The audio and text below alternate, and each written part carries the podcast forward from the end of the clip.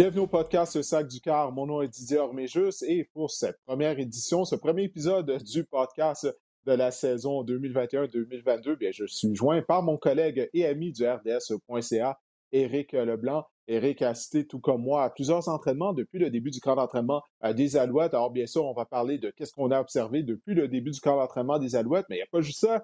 Il y a les camps d'entraînement de la NFL qui vont commencer mardi. On enregistre le podcast lundi soir. D'ailleurs, il y a les Cowboys de Dallas et les Steelers de Pittsburgh qui ont déjà commencé leur camp d'entraînement. Ces deux équipes vont s'affronter dans le cadre du premier match préparatoire qui va avoir lieu jeudi euh, le 5 août. Alors, on va parler des actualités de la NFL un peu plus tard. Mais tout d'abord, Eric, on va commencer avec euh, les Alouettes de Montréal. Ça fait près de deux ans que les Alouettes n'ont pas joué un match. C'est le retour de la Ligue canadienne de football. Écoute, ça nous a fait du bien de revoir les Alouettes hum. sur le terrain d'entraînement lors de la première journée euh, du camp. Les Alouettes qui ont commencé aujourd'hui leur troisième, déjà c'est la troisième semaine euh, du camp d'entraînement. Et ce matin, ils nous ont informé que le receveur de passe, Neyman Roosevelt, avait été mm-hmm. libéré. Roosevelt est âgé de 33 ans. C'est un ancien euh, des Rough Riders à Saskatchewan, un ancien receveur vedette des Rough Riders. Depuis le début du camp, il s'entraînait parmi les partants. Mais toutefois, lors du match intra-équipe auquel on a assisté samedi soir au Cypress Molson, on avait remarqué qu'il s'entraînait au sein de la deuxième unité. On se mm-hmm. demandait qu'est-ce qui se passait ce matin. On a appris qu'il a été euh, libéré. Alors, dis-moi, quelle a été ta réaction? Euh, j'imagine, tout comme moi, tu as été surpris lorsque lorsqu'on a appris que Roosevelt avait été libéré. Aucun doute là-dessus, parce que c'est tellement un receveur efficace. On le voyait aller, il était en contrôle. On savait qu'il aurait pu aider les Alouettes. D'un autre côté, euh, Danny Machocha nous avait révélé que c'était impossible de tous les garder. En regardant un petit peu ces facteurs-là, probablement que son salaire était un petit peu plus élevé aujourd'hui, Danny a euh, raconté aux médias que son âge avait aussi joué un facteur parce que l'équipe veut gagner cette année, mais elle veut également penser au futur. Donc, à 33 ans, c'est certain que ça n'a vraiment pas aidé sa cause. je pense que c'est vraiment le facteur qui a été déterminant, mais je dois avouer que je l'ai trouvé excellent depuis le début du camp. Je ne sais pas quelle a été sa réaction à lui, là, mais ça n'a pas dû être facile à encaisser. Oui, malgré son âge, euh, il est âgé de 33 ans. Euh, tu l'as dit, il semblait rapide, il ne semblait pas un joueur euh, en déclin lors du camp d'entraînement, parce que moi, personnellement, euh, je trouvais qu'il connaissait un bon camp d'entraînement. Je suis persuadé qu'il y a une autre équipe qui va le mettre sous contrat. ça, il n'y a aucun doute là-dessus, parce que la dernière fois qu'il y a eu du football au niveau de la Ligue canadienne en 2019, il avait gagné un peu moins de, de 1000 verges, 940 mmh. verges, si je ne me trompe pas, a atteint la marque des 1000 verges par voie de réception deux fois lors de ses quatre dernières saisons. Alors, je suis pas inquiet que Neyman Roosevelt va se, trouver un emploi. Euh, c'est Dante Archer qui le remplaçait au mmh. sein de la formation partante. Archer, on l'avait appris à connaître un peu vers la fin de la saison 2019. Il avait obtenu un peu de temps de jeu. C'est un jeune receveur. Puis il connaît, il faut dire, un, bon camp d'entraînement. Il démontre de bonnes choses depuis le début du camp. C'est un receveur qui est explosif, très rapide. Et l'année dernière, il a vraiment montré qu'on pouvait se fier sur lui. Quand il est arrivé avec l'équipe, je me souviens qu'il avait échappé plusieurs ballons. Là. S'il a été capable de corriger avec le temps, je suis vraiment pas surpris finalement que les entraîneurs lui aient accordé une deuxième chance. Puis on voit qu'aujourd'hui, ça rapporte. Moi, je suis convaincu qu'il peut réussir de très, très belles choses avec les Alouettes cette saison. Euh, là, il y a l'histoire de Quan Bridge qui va également être à surveiller, puisqu'il ne s'est pas entraîné aujourd'hui. Il n'a pas pu faire les exercices avec les partants. Moi, je ne sais pas comment tu vois ça, mais c'est sûr que là, doit se poser des questions parce que ça chauffe chez les receveurs. Oui, je me souviens que Carrie Jones, lorsque Bray, premièrement, il s'est joint à l'équipe euh, tardivement, euh, il avait raté le début du camp d'entraînement. Je me souviens que Carrie Jones avait dit à la suite de son premier entraînement, bon, qu'il n'avait pas l'air nécessairement d'être en forme, qu'il ne bougeait pas comme il le faisait euh, en 2019. On se souviendra qu'il avait gagné quoi, plus de 800 verges, si ma mémoire ne fait pas défaut. Il avait réussi des gros jeux pour l'attaque des Alouettes à sa toute première saison euh, dans la Ligue canadienne de football. Mais tu as raison, le cas de Bray va être surveillé. Si Roosevelt, ça a été une surprise, le fait qu'il a été libéré, je me demande si Quan Bray ne euh, serait pas le, le, prochain joueur là, qui possiblement, le prochain receveur de passe qui pourrait être libéré. Parce que comme tu l'as dit, il y a beaucoup de profondeur à la position de receveur de passe. Si on regarde le groupe, là, juste partant, euh, Eugene Lewis, B.J. Cunningham, Jake Winicky, qui connaît tout un camp d'entraînement, on s'en parlait toi et moi aujourd'hui. Oh, oui. Encore une fois, il est constant depuis le début du camp, Winicky, Eric.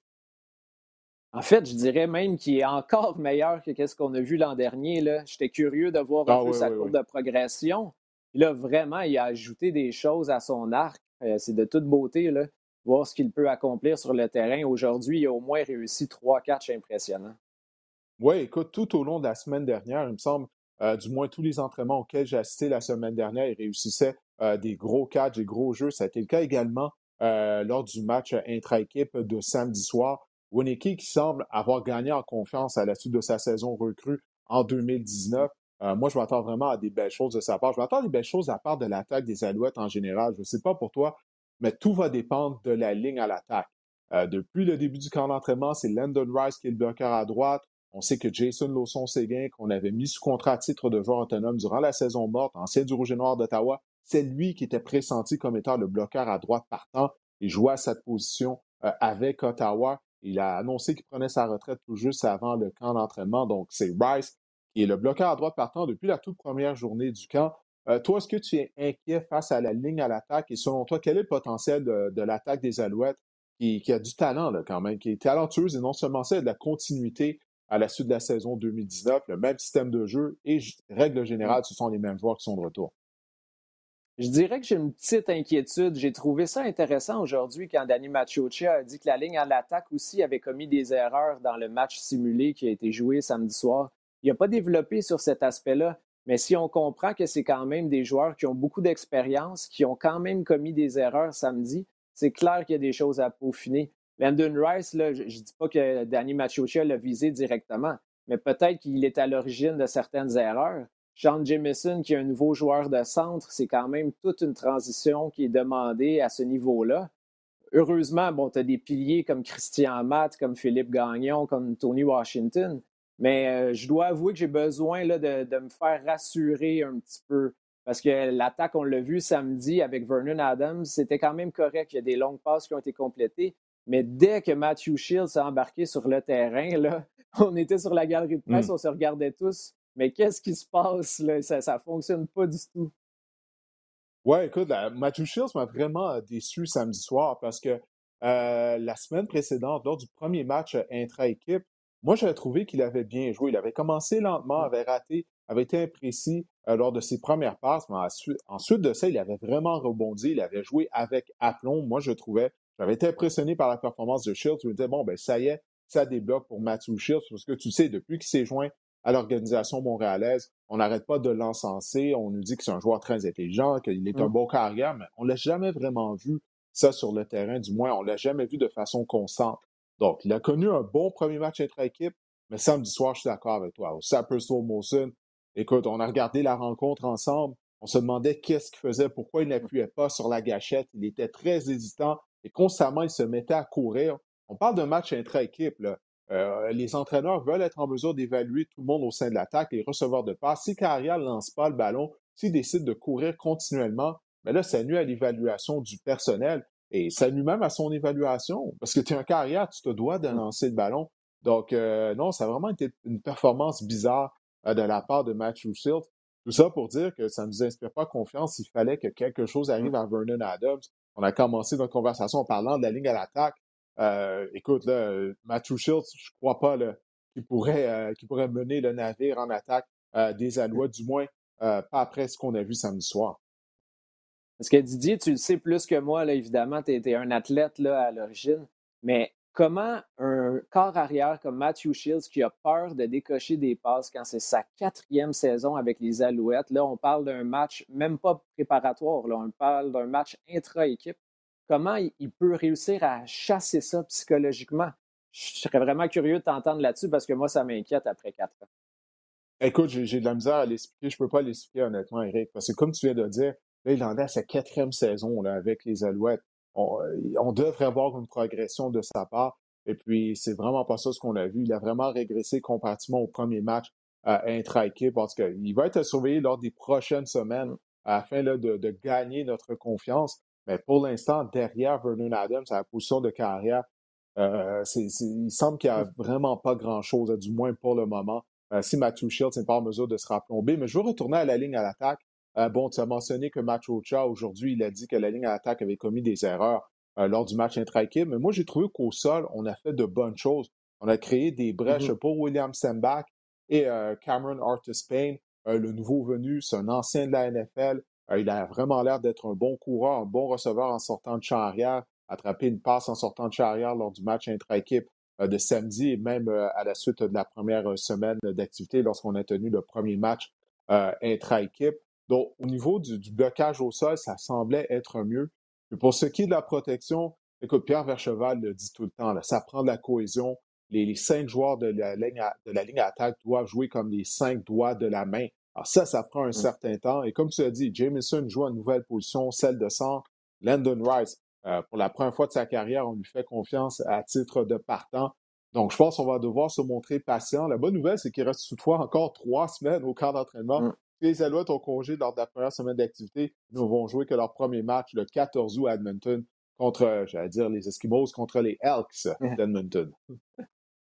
Et en même temps, j'ai confiance aussi euh, en Luc Brodeur-Jourdain en tant que nouvel entraîneur de la ligne à l'attaque, comme tu dis, étant donné qu'il reste trois semaines.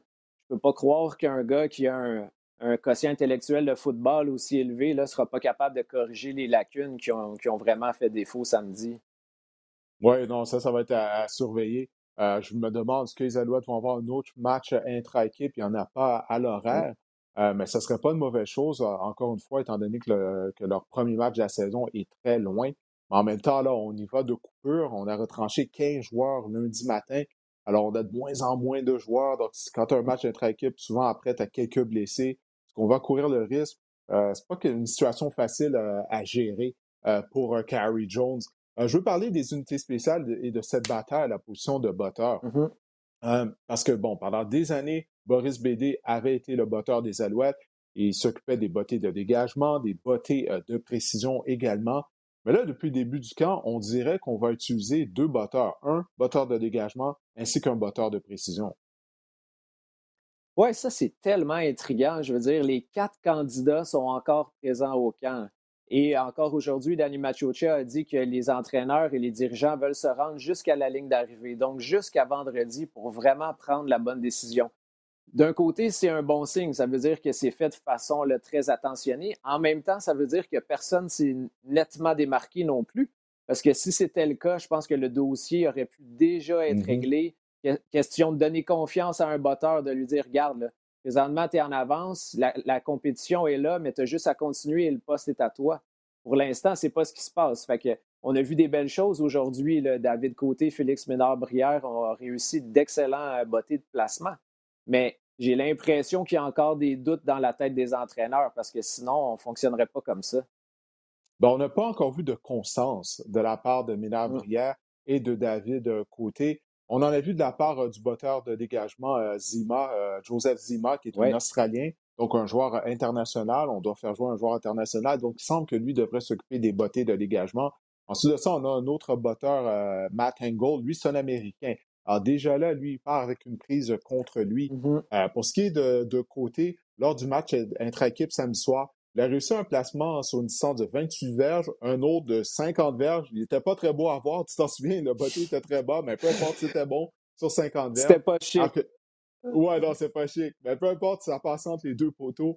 Euh, Félix Ménard-Brière, lui, a réussi une tentative de placement de 50 verges. Il en a raté une autre sur une distance de 49 verges. Et il a raté également sur 46 euh, verges. Et pour ce qui est de Angle, le botteur américain, lui, euh, il a réussi un placement de 50 verges, j'en ai raté un de 46 verges. Alors, tu vois, les trois, il n'y a pas eu de conscience.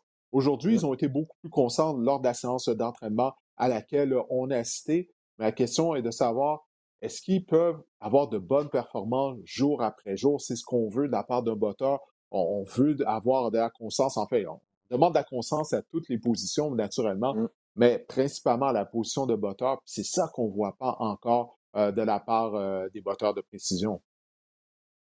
Mais ben non, parce que les entraîneurs ne veulent surtout pas que cette position-là soit un casse-tête. Tu le sais, tu as joué toute ta vie au football. Le botteur, on veut juste qu'il fasse son travail pour qu'on puisse s'occuper du reste. Essentiellement, c'est un peu ça que les entraîneurs veulent faire. Mais pour l'instant, il y a clairement des choses à régler de ce côté-là. Euh, tu disais que c'était une bonne journée aujourd'hui. Oui, mais David Côté avait commencé en ratant un botté de, je crois, 35 verges. Oui, pas le, début de journée espéré pour lui. Heureusement, ça s'est replacé par la suite. Mais je me mets dans la tête des entraîneurs. Tu commences ta journée, tu en rates un de 35, tu fais Aïe, aïe, on pensait qu'on avait peut-être un gars en avance, mais il va falloir se rendre jusqu'à vendredi. Oui, ah non, ça c'est vrai, c'est un bon point. J'avais oublié sa tentative de placement en 35 vaches qu'il a raté. Mais au moins, il a démontré une force de caractère. Il s'est euh, mm-hmm. repris euh, par la suite. Mais encore une fois, c'est la constance. C'est la chose numéro un qu'on recherche à la position de batteur, à toutes les positions. Il reste encore euh, trois semaines. Mais comme tu l'as dit, par contre, il reste trois semaines avant le premier match. Mais la date limite afin d'effectuer nos coupures, c'est le 30 mm. juillet, comme tu le disais. Donc, c'est à la fin de la semaine. Donc, euh, ça, va, ça va vraiment être une semaine euh, importante, bien sûr, euh, à toutes les positions au sein de la formation montréalaise. du côté de l'unité défensive, qu'est-ce que tu penses la performance de la défense depuis le début du camp? J'ai beaucoup d'ennuis à l'évaluer personnellement. On sait qu'on a un nouveau coordonnateur en défense. Mmh. On a également plusieurs nouveaux visages du côté de l'unité défensive. J'ai trouvé que sa performance a été meilleure samedi que lors du premier match intra-équipe. Mais en même temps, il y a eu un manque d'exécution du côté de l'attaque, des passes échappées. Donc, mmh. honnêtement, pour moi, c'est un point d'interrogation jusqu'à présent l'unité défensive. Je suis 100% d'accord. Le mot qui me vient en tête, c'est une défense qui est terne pour l'instant. Étant donné que la, chimie ne s'est pas créée, si je me plonge dans mes souvenirs des, camps d'entraînement de 2019-2018, on, voyait des, jeux d'éclat, des, vraiment des, Greg Reed qui se démarquaient, qui faisaient comme sursauter les gens avec vraiment quelque chose de spectaculaire, euh, des interceptions en sautant, des trucs comme ça. Pour l'instant, c'est calme. On dirait que les, les, morceaux ne sont pas vraiment tous en place. Euh, bon, je dois ajouter tout de suite qu'il y a quand même plusieurs blessés. On, repose des gars qui sont euh, amochés physiquement. Là, des Chris Aki, des Woody Barron et compagnie. Là, il y en a pratiquement partout sur le terrain. Antonio Simmons, ça commence quand même à faire des gros morceaux. Euh, cela dit, les Almondo Sewell, Dayton Jones, j'ai pas vu tant de choses que ça qui ont été spectaculaires. Et la tertiaire, encore là, c'est plutôt timide. Aujourd'hui, Ty Cranston a réussi quelques belles séquences, mais je pense qu'on peut s'entendre pour dire que cette défense-là peut vraiment faire quelque chose de plus dans les prochains jours. Oui, exactement. Même la ligne défensive, hein, elle est talentueuse euh, sur papier. Mmh. Euh, mais pour nous, c'est un peu difficile de l'évaluer parce que lorsque la ligne défensive euh, ben, il va de confrontation un contre un contre la ligne d'attaque, ils sont tellement loin sur le terrain d'entraînement euh, comparativement où on est situé parce qu'en raison de la pandémie, on ne peut pas être aussi proche des joueurs lorsqu'ils sont sur le terrain d'entraînement que qu'auparavant. Alors, euh, la ligne défensive, elle est loin. Écoute, on a besoin de jumelles là, pour les voir en action. Et ça, c'est sans exagération. Alors, c'est difficile d'évaluer euh, leur travail. Écoute, euh, je crois qu'on va vraiment devoir attendre au premier match à Edmonton. Mais sur papier, cette ligne défensive-là, elle a du talent. Moi, mmh. j'ose croire qu'elle sera en mesure de bien jouer une fois que, le calendrier régulier va commencer. Ah, ben, écoute, Eric, on a fait le tour. Là. je ne sais pas si tu as quelque chose d'autre tu voulais nous parler, mentionner euh, que tu as observé depuis le début du camp d'entraînement des Alouettes? Ben, peut-être juste pour terminer sur les secondaires, là, euh, aujourd'hui, Ahmad Thomas a répondu à des questions de notre collègue Herb Zurkowski de, la Gazette. Et c'est intéressant d'apprendre que c'est un joueur qui s'était vraiment spécialisé comme maraudeur et il est vraiment en train d'apprendre la position de secondaire dans la Ligue canadienne de football. Il arrive de la NFL, a notamment appartenu aux Falcons d'Atlanta. Heureusement pour lui, à l'école secondaire, il jouait à cette position-là. Donc, il est en train comme de retrouver ses repères dans la NFL avec les Raiders. Il avait également eu une audition à cette position-là. Mais on sait que c'est tellement névralgique. Là. On se souvient d'Enoch Mwamba, à quel point il était le capitaine de cette défense-là. Je pense qu'il y a quand même un gros facteur là-dedans. Je trouve qu'Ahmad Thomas fait un bon travail, mais il ne peut pas tout de suite avoir l'influence qu'un Enoch Mwamba avait. Non, ben justement, cette influence-là, maintenant, ça va être autour à Patrick Levels. Chris Aki, mm-hmm. que Enoch Mwamba avait pris sous son aile à son arrivée avec les Adouettes de Montréal, ben maintenant, Chris Aki, c'est un vétéran. Là. Donc, c'est à ces joueurs-là, justement, de montrer le chemin euh, à Thomas. C'est à eux de faire preuve de leadership parce que, justement, Enoch Mwamba n'est plus là. Euh, John Bowman n'est plus là également. Là, les, mm-hmm. joueurs qui étaient des vétérans et des piliers de cette unité euh, en 2019 ne font plus partie de l'organisation. Alors, il y a d'autres joueurs du côté de l'unité défensive qui vont devoir faire preuve de leadership afin de, mener la voie à de jeunes joueurs inexpérimentés au niveau de la Ligue canadienne de football comme euh, Thomas. Ben écoute, Eric, je te remercie euh, de ton passage au podcast euh, Le Sac du Cœur. Ça fait vraiment plaisir. Écoute, on va avoir l'occasion de se rejaser, pas juste aux entraînements, mais durant le podcast mm-hmm. au cours de la saison. La, saison n'est pas encore commencée, mais ça promet. J'ai bien de voir ça, ce, calendrier compressé, il ne faut pas oublier qu'on va seulement jouer 14 matchs hein, du côté de la Ligue canadienne de football de cette année, chaque équipe.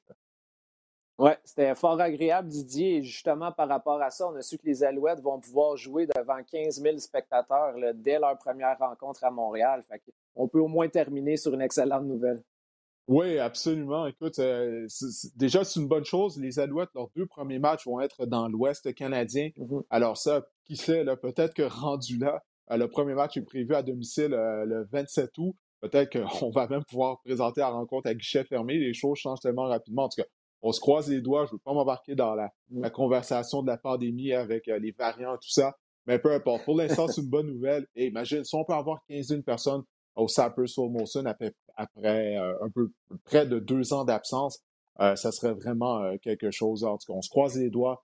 On, le souhaite. Et on espère que la saison, non seulement va commencer, mais qu'elle va pouvoir se dérouler sans interruption du côté de la Ligue canadienne de football. Encore une fois, merci Eric. Et puis, écoute, on, se voit euh, au boulot euh, lors d'une séance d'entraînement des Alouettes. Merci, Didier.